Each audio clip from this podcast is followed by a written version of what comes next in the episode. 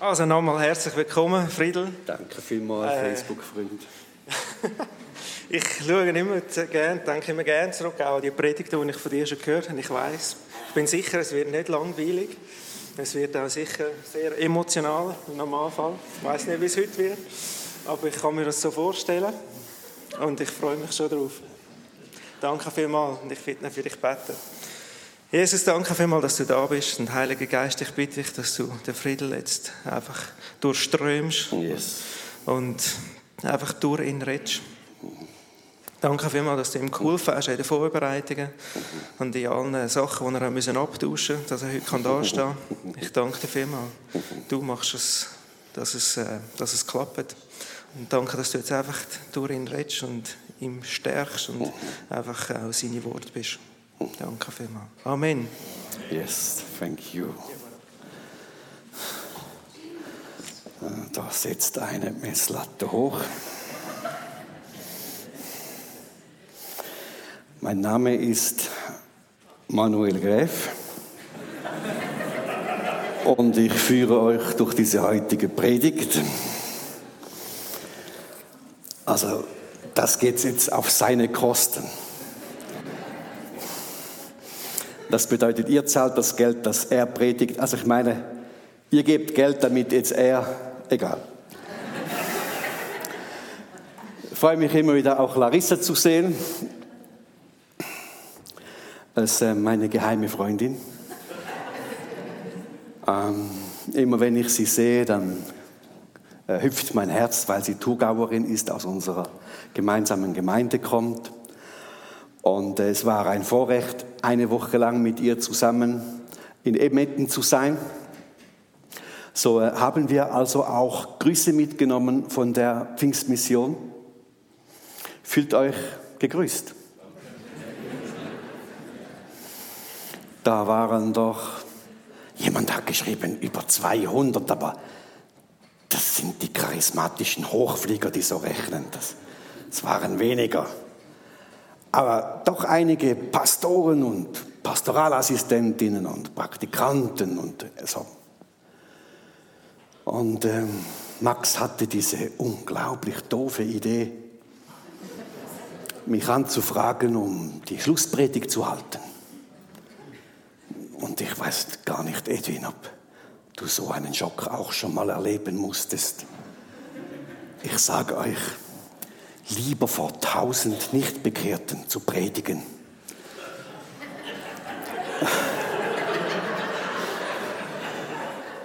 Oder einzuspringen in einer Nachbarsgemeinde, das macht Spaß. Aber vor Pastoren zu predigen und dann noch das Thema Gemeindebau.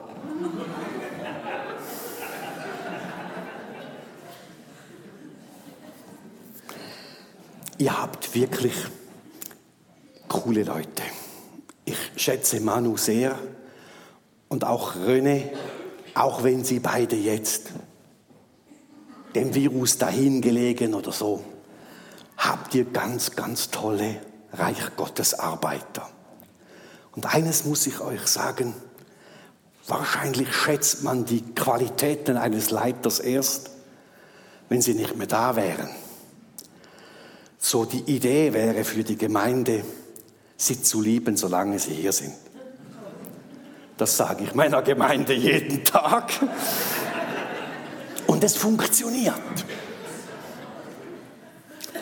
Und äh, René hat ja dieses Thema, das euch beschäftigt, eigentlich, muss ich sagen, auch uns beschäftigt. Aber wir haben es ein bisschen anders genannt. Aber dieses, wir wollen ein Herz für Menschen haben. Wir wollen ein Herz für den Nächsten und ein Herz für diese Nachfolge, ein Herz auch für dieses übernatürliches Entwickeln gefällt mir sehr. Da gab es die Predigt über Verlass die Komfortzone und alles dreht sich um die Liebe. Und ich habe beide angehört, ich hoffe du auch. Einfach damit du weißt, was du noch zu tun hast. Ich weiß, wie ich anfange, aber ich weiß noch nicht ganz, wo wir enden. Lass mich dir sagen, dass dein Leben eine geniale Idee von Gott war. Stimmt das? Ehe du geworden bist, hat Gott sich im Himmel gekratzt und hat sich gefragt, was soll ich den Menschen geben? Manchmal, wenn wir so äh, Kindersegnung haben, schaue ich mir das Ding an, also das Baby, schaue in die Augen und denke mir, was hat Gott da hineingelegt? Und dann gehe ich zu den Kinderhüte-Leuten in der Gemeinde. Das sind diejenigen, die am Sonntag, während wir so friedlich hier an einer Predigt hören, sich rumquälen mit den Quengelkindern. Mama sage ich zu diesen Kinderhortleitern, hört mal, gebt euer Bestes in dieser Zeit. Fragen Sie, warum? Sag ich, schaut diesen Kindern in die Augen. Okay, und was siehst du? Dann sage ich jeweils, genau, ich sehe, dass Gott eine gute Idee hatte und wir hier in unserer Church nie genau wissen, was Gott daraus macht.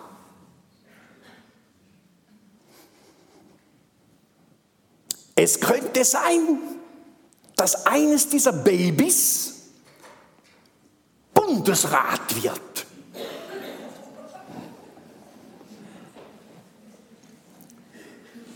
Oder denkst du, dass unser Hiwiler Bundesrat nie klein war?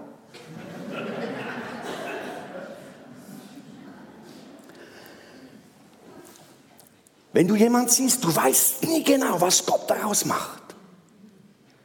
So, wenn, wenn, wenn es darum geht, ein Herz für Menschen zu haben, dann lass uns die Sinnesänderung erleben, dass wir wegschauen von diesem einfach natürlich menschlichen hin zu einem göttlichen Sicht. Amen. Ich sag dir, das ändert eigentlich dein ganzes Leben. Also meins hat's umgekrempelt. Ich gestehe heu, heute hier, dass ich Zeiten hatte, da habe ich Menschen beurteilt anhand von der Wahrnehmung meines Augenwahrnehmens.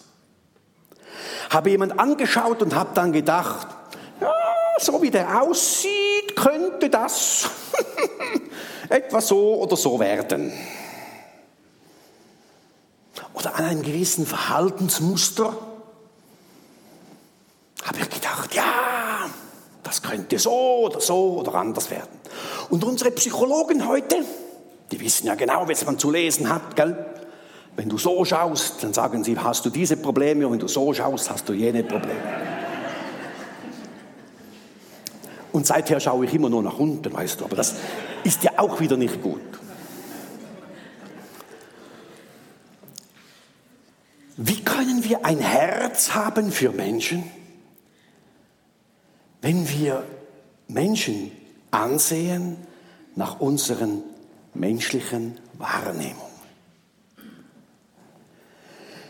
Ich habe gemerkt, dass unsere Leiter anfingen, diesen Spirit aufzunehmen. Dass wenn sie ein Kind vor sich haben, sie nicht mehr sehen, je, was für ein Schreibub, sondern, oh je, was für ein Gottespotenzial. Und ihr Lieben, du denkst, kein Unterschied. Aber schon etwa so wie Nordpol zu Südpol. Weil wenn du die Sichtweise Gottes anfängst zu denken,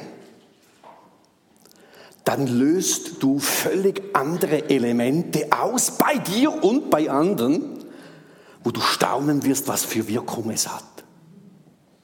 Bist du noch bei mir? Telefon klingelt. Büro. Blödes Ding. Ich bin gerade am E-Mail machen und es stört. Aber man hat Bürozeit. Ich nehme ab. Ah. Irgendeine Frau von Beretschwil. Ich höre zu. Und sie weint. Und ich denke auch das noch. Immer wenn es weint am Telefon geht's lange. Kenne diese Frau nicht, sie wollte ein Gespräch. Okay. Sie wäre schon mal in der Gemeinde gewesen, ja und? So richtig montagsmorgen, weißt du, so ein, ach, so ein.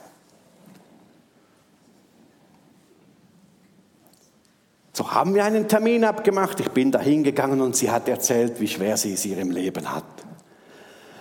Und ich habe gesagt, ja, ja, also ich habe es auch nicht so leicht.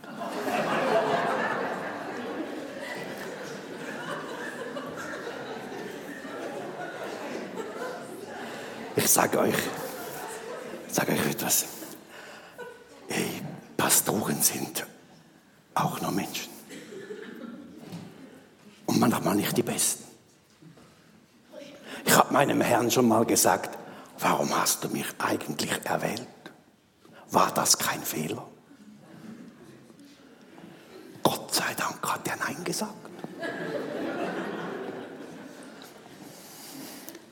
Als ich dann begriffen habe, bei diesem Gespräch, dieser Frau geht es wirklich nicht gut. Und die hat eine Lebenskrise habe ich gesagt, lieber Herr, aber was soll ich da sagen? Was soll ich da machen? Und dass sie keinen Mann hat, zwei Kinder und Lust auf Leben, kann ich auch nichts dafür und auch nichts dagegen. Was soll ich denn? Eine Kapelle bestellen oder? Oder ein Mann zeichnen zum Ausschneiden?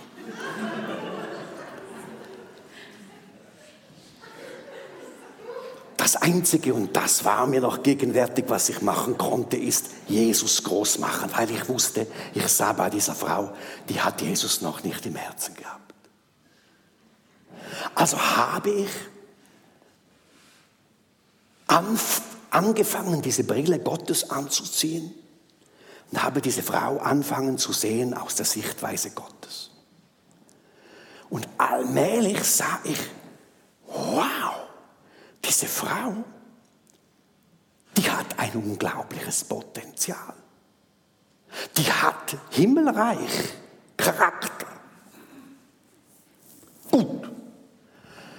Das ging dann hin und her und sie hat sich bekehrt. Halleluja. Nur wegen einem Telefon.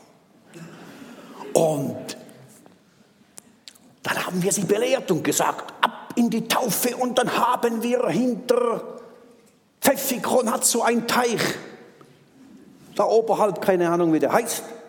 Aber der ist auch ein bisschen dreckig, aber da haben wir getauft. Ein wunderbares Tauffest haben wir gemacht.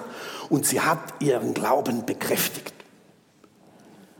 Seither kommt sie bei uns zur Gemeinde. Ihre beiden Kinder sind groß geworden bei uns. Ja, die einen, die, die mich kennen oder die Gemeinde kennen, wissen schon, äh, wer, wer es ist. Sie will. Sie will mit ihren beiden wunderbaren Söhnen. Und letzten, war das letzten Sommer? Ja, ja, ja.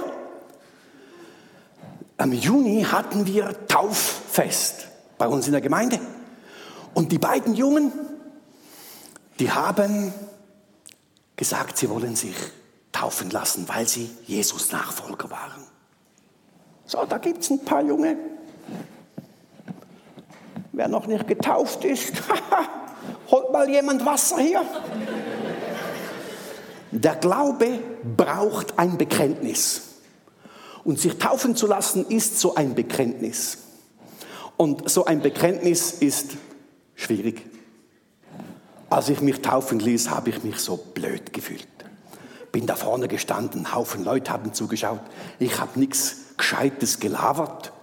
Und dann hat man mich nass gemacht. Ich bin dann, habe mich umgezogen, habe das, das nasse Zeug fast nicht von meinem Körper gebracht. Und also meine innere Stimmung war komisch. Aber die Himmelsstimmung war, juhu! Endlich der Friedel hat's bezeugt. Darum ab ins Wasser.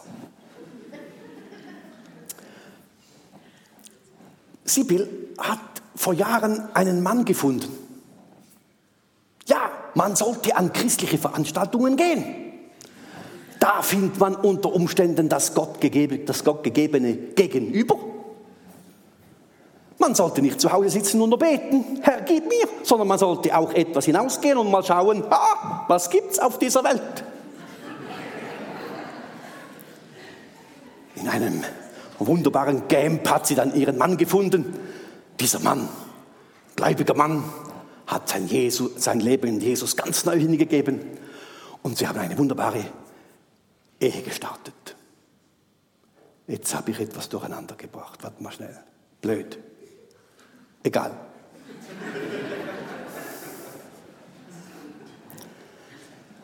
Auf jeden Fall, die zwei wollten sich taufen lassen. Und ihr Vater, ihr Leiblicher, von dem diese Frau getrennt war, viele Jahre, der hat das mitbekommen. Und da klingelt wieder das Telefon. Und schon wieder beim E-Mail-Schreiben stört das Ding. So nehme ich ab. Da ruft er an von Biel. Ich bin der Vater von diesen beiden Söhnen. Ich brauche ein Gespräch, ich brauche einen Termin. Dachte ich, oh Scheibe. Das ist doch der, der nicht gläubig ist. Und der, der ein komisches Leben führt. Der hat mitbekommen, dass sie sich taufen lassen wollen, diese Glaubenstaufe nach Johannes. Und jetzt ist er wahrscheinlich nicht einverstanden. Und ich habe gedacht, oh, jetzt kommt der extra von Biel zu mir und wird mir die Ohren waschen da. Oder den Kopf. So haben wir einen Termin abgemacht. Da kommt der Typ rein, leicht verlebt, sitzt dahin und sagt, du bist Pastor Friedel. Sag ich, jawohl. Ich erzähl dir was. Sag ich, gut. Etwa vor einem Jahr, du musst wissen, 20 Jahre habe ich gesoffen. Weißt du, wie es einem Menschen geht, wenn er 20 Jahre, 20 Jahre, Tag für Tag, Tag für Tag, Tag für Tag sich betrinken muss?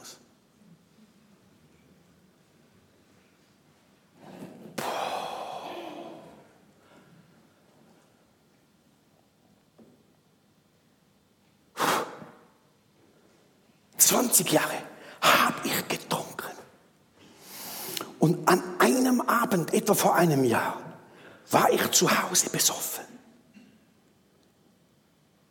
Und ich wusste, meine ehemalige Frau ging in eine Kirche, hat ihr Leben Gott gegeben. Und er war scheinbar einmal bei uns in der Church und hat das Evangelium gehört. Da schaute er in den Himmel, schreit zu Gott und sagt, wenn es dich gibt, wirklich, dann rette mich aus meiner Hölle. Und fällt besoffen aufs Sofa, schläft seinen Rausch aus. Am anderen Morgen erwacht er wie so viele Morgen nach dem Suff. Steht auf und merkt, dass irgendetwas anders geworden ist. Jetzt hör mal. Seit diesem Moment hat dieser Mann kein Alkohol mehr angerührt. 20 unglaublich lange Jahre.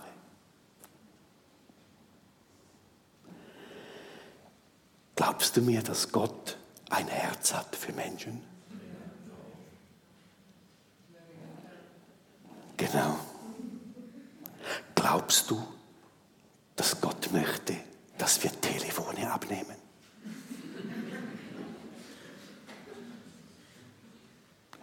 Glaubst du nicht, dass Gott möchte, dass wir uns bedürftigen Menschen widmen und ihnen nichts anderes bringen, nicht gute Ratschläge? Einfach Christus, wie er ist. Gott hat ein Herz für Menschen. Nun saß der Typ da und ich sage, wow Daniel, das haut mich jetzt gerade vom Hocker. Du erzählst mir hier eine unglaubliche Geschichte, die Gott gemacht hat. Sagt er ja. Und ich Double habe Gott vergessen. Sag ich was vergessen? Weil er hat einen Deal mit Gott gemacht an diesem Saufabend. Er hat gesagt, wenn es dich gibt, dann rette mein Leben und ich werde es dir geben. Ja, Gott hat seinen Teil gehalten. Und jetzt steht er da und sagt, als die Nachricht kam, dass meine Söhne sich taufen ließen, hat Gott angeklopft und gesagt, ich fordere mein Versprechen ein. Und er sagte, was? Wie? Wie macht man das? Ich kenne niemanden. Ach, da gibt es einen Pastor in Wetzikon. Da hockt er da und sagt, so Pastor, jetzt bin ich da. Wie bekehrt man sich? habe ich gedacht, ah, so etwas ist mir schon lange nicht mehr passiert. Normalerweise schrei ich zu den Leuten hin, komm, bekehre dich. Und plötzlich sitzt einer da und sagt, so, sag mir, wie es geht. Wow, wow. So saß ich da und dachte, okay, äh, nicht vorbereitet Du, man sollte diese Evangelisationstool im Kopf und Herz haben. Wenn es drauf ankommt, musst du das ziehen können. Oh, habe ich versucht, Kreisli zu machen. Weißt du, Gott ist außerhalb. Und ach, wie ich es gelernt habe früher, gell, bei unserem Pastoren Larissa. Und das hat hingehauen, der hat es begriffen, du. Und dann habe ich gesagt, so, jetzt kommt dieser Moment, wo Gott in dein Leben springt. Da hat er gesagt, aber ich glaube, er war schon da. Egal. Das machen wir jetzt richtig. Und ich habe dann gesagt, jetzt machen wir das wie bei einer Großveranstaltung. Weißt du, ich bete vor und du betest hinten nach, wenn du einverstanden bist ideologisch mit der Aussage. Und ich habe vorausgebetet und der hat hinterher gebetet. Und ich sage euch, das war etwas Himmlisches. Ich habe jeden Satz überlegt und gebetet der hat nachgebetet und in diesem Moment, als er diesen Satz gesagt hatte, hat das gewirkt. Und als er sagte, vergib mir meine Sünden, es war wie hörbar, wie tonnenschwere Sündenlasten. Bumm! Am Boden fielen du. Boah! Und dann habe ich Mut bekommen und habe gesagt, Heiliger Geist, du Gottesgeist, komme du jetzt in mein Leben. Da sagt er, komme du jetzt in mein Leben. Und dann macht's Pum! Wir sind dann aufgestanden rausgegangen. Die Buchhalterin war draußen. Die hat uns schon gesehen reinkommen laufen und hat uns gesehen rausgehen laufen. Sie dreht sich um, schaut den Mann an und sagt, das Witz. Dummt auf und umarmt ihn und sagt, irgendetwas ist mit dir geschehen. Da habe ich gesagt, darf ich vorstellen, eine Schwester im Herrn, ein Bruder im Herrn. Kein Witz, es war so. Es war, es war unglaublich. Da haben wir zu, zu Mittag gegessen und dann ist er wieder zurück nach Biel und ich habe dann das wieder vergessen. Pastoren, unglaublich. Die vergessen die wichtigsten Dinge im Leben. 14 Tage klingelt wieder das Telefon. Ich nehme ab. Oh, hallo, äh, Cecil. Ach, du bist die Frau, die zusammenlebt mit diesem Mann Daniel, der da war. Hallo. Und ich dachte schon, jetzt reißt die mir den Kopf ab, gell? was wir da religiöses mit ihrem Mann gemacht hätten. Und da sagt sie, was habt ihr mit meinem Mann gemacht? Da sage ich, gebetet. Sagt sie, sie brauche einen Termin.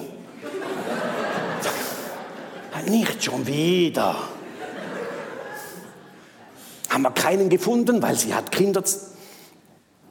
Und also musste ich nach Biel reisen. Das auch noch. Und die Spesen?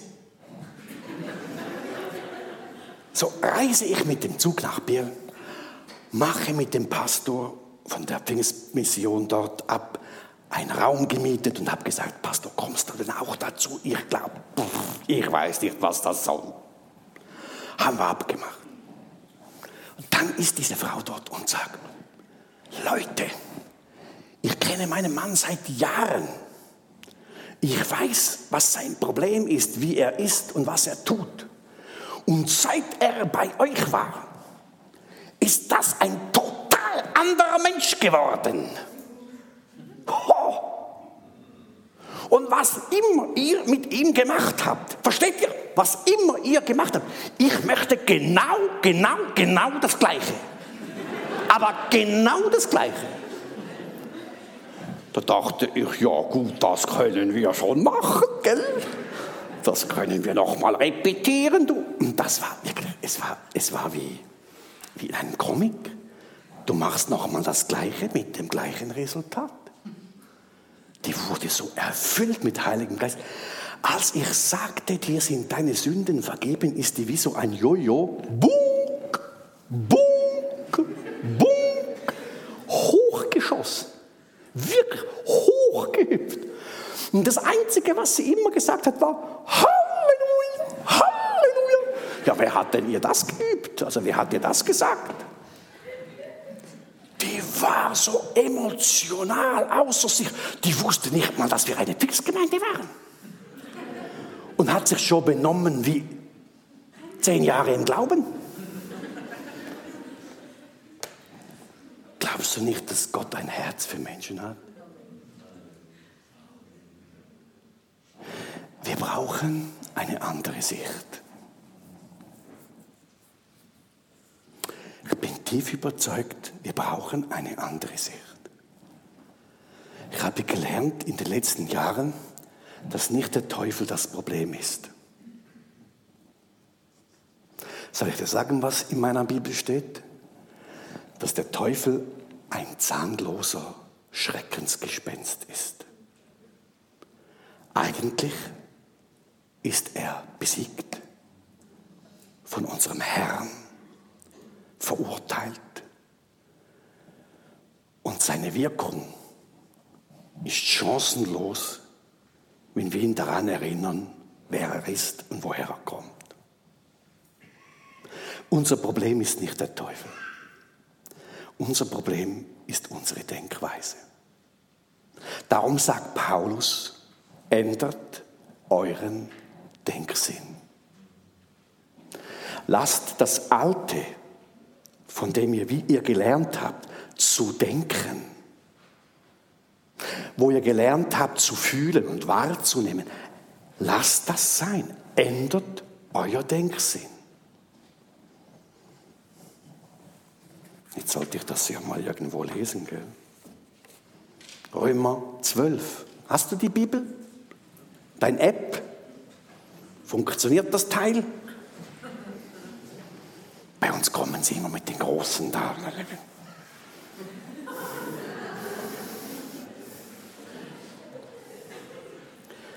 Römer 12. Richtet, 12.2. Richtet euch nicht länger nach den Maßstäben dieser Welt. Diese Welt schaut Menschen an und beurteilt, beurteilt sie nach menschlichen Überlegungen. Wenn wir normal sehen, sehen wir einander, wie du bist. Wenn wir die Brille Gottes nehmen, dann sehen wir nicht den alten Menschen. Hörst du? Wir sehen nicht das Problem. Wir sehen nicht die Not, das Unmögliche. Aus der Sicht Gottes sehen wir den Weg, das Ziel. Ein alter Pastor, ich hoffe nicht, dass es von dir war, Edwin, sonst klaue ich dir deinen Spruch.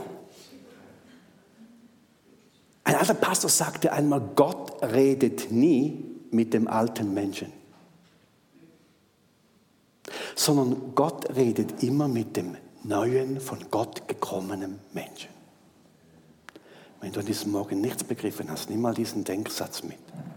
Gott redet nicht zum alten Menschen.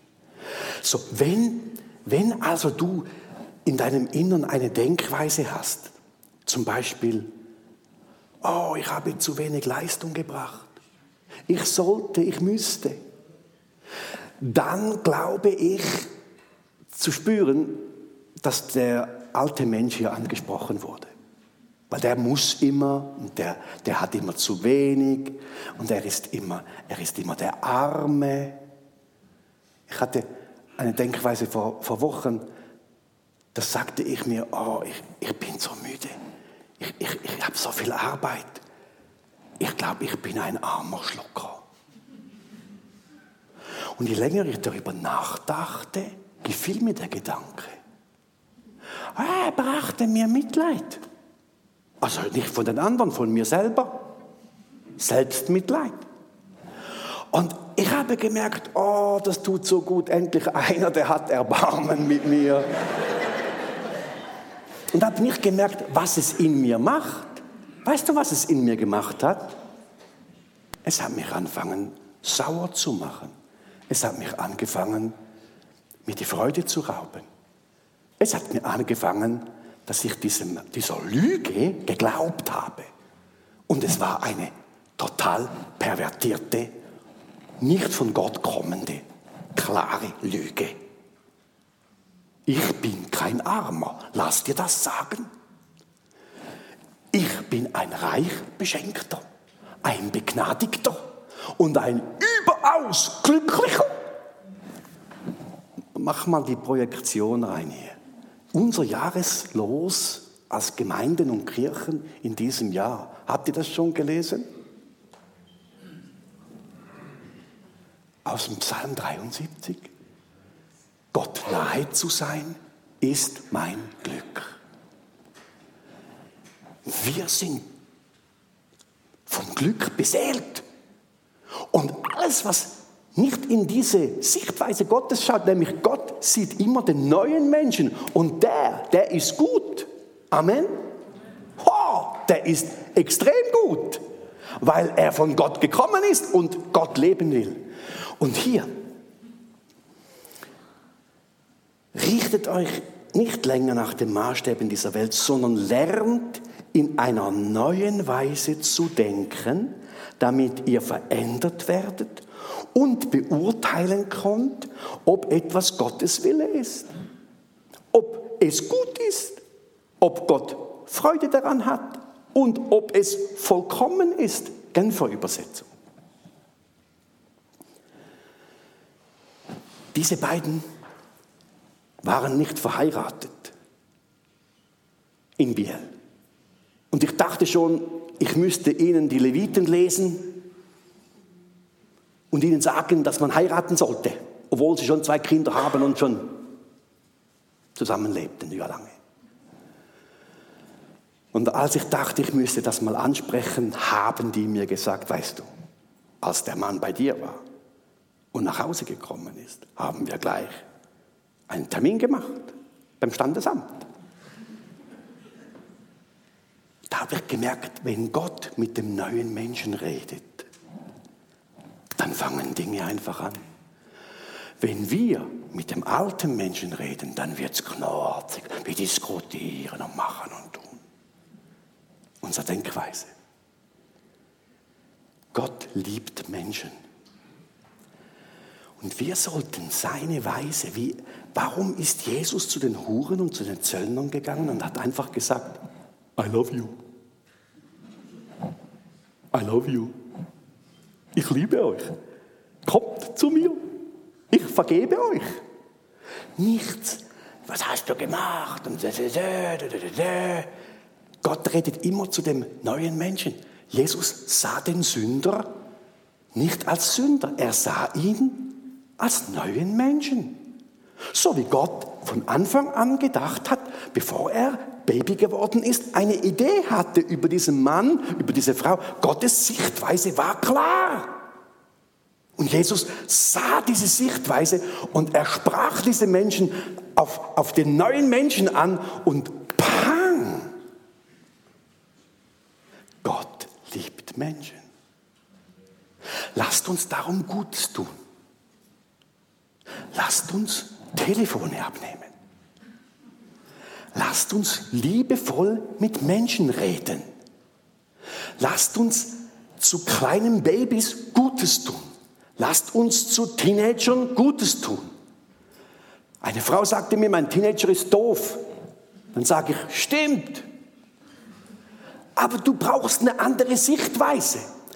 Schau mal deinen Teenager an, wie wenn das, was du denkst, Gott über ihn denkt, schau ihn mal so an und dann behandle ihn so. Ja, dann müsste ich ja, dann sagt er genau das. Dann sagt sie, oh, ich habe schon versucht, Liebe zu geben, das ist ein Loch ohne Boden.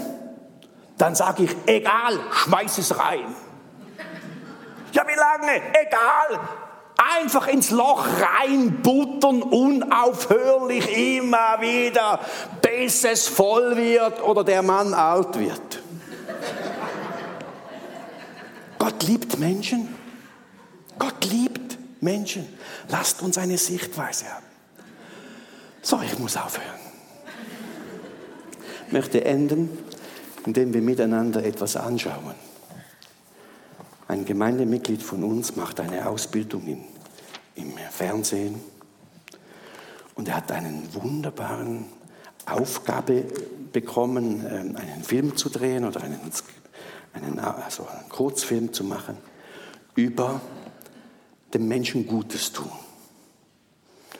Und der hat mich berührt, dieser Film, ein kurzer Film.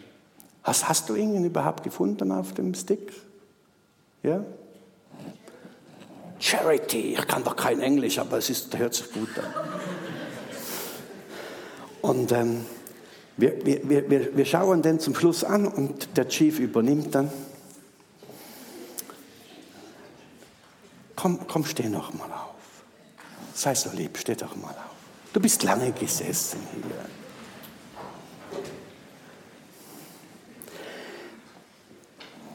Komm, schließ mal deine Augen sodass du nichts anderes mehr siehst, außer deine Augendeckel von innen. Und während ich bete, glaube ich, dass der Heilige Geist dir zeigt,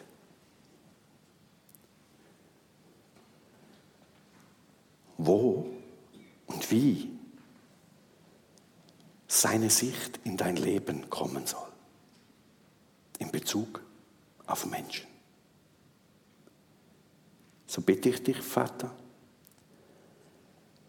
dass deine unglaubliche, starke Liebe, die du hast zu uns, in uns sich so stärkt, dass es unser natürliches Wahrnehmen, Denken, Fühlen weit übertreffen kann, dass wir fähig werden, Christus zu werden, Nachfolger, zu sein wie du, der gleichen Sicht, in der gleichen Art, in der gleichen Auftrag, Menschen zu lieben und ihnen zu dienen egal was aus ihnen wird.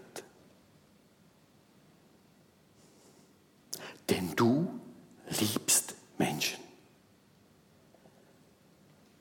Und dir nahe zu sein, das ist unser Glück. Bitte Vater, lass es für viele Menschen auch beglückend sein.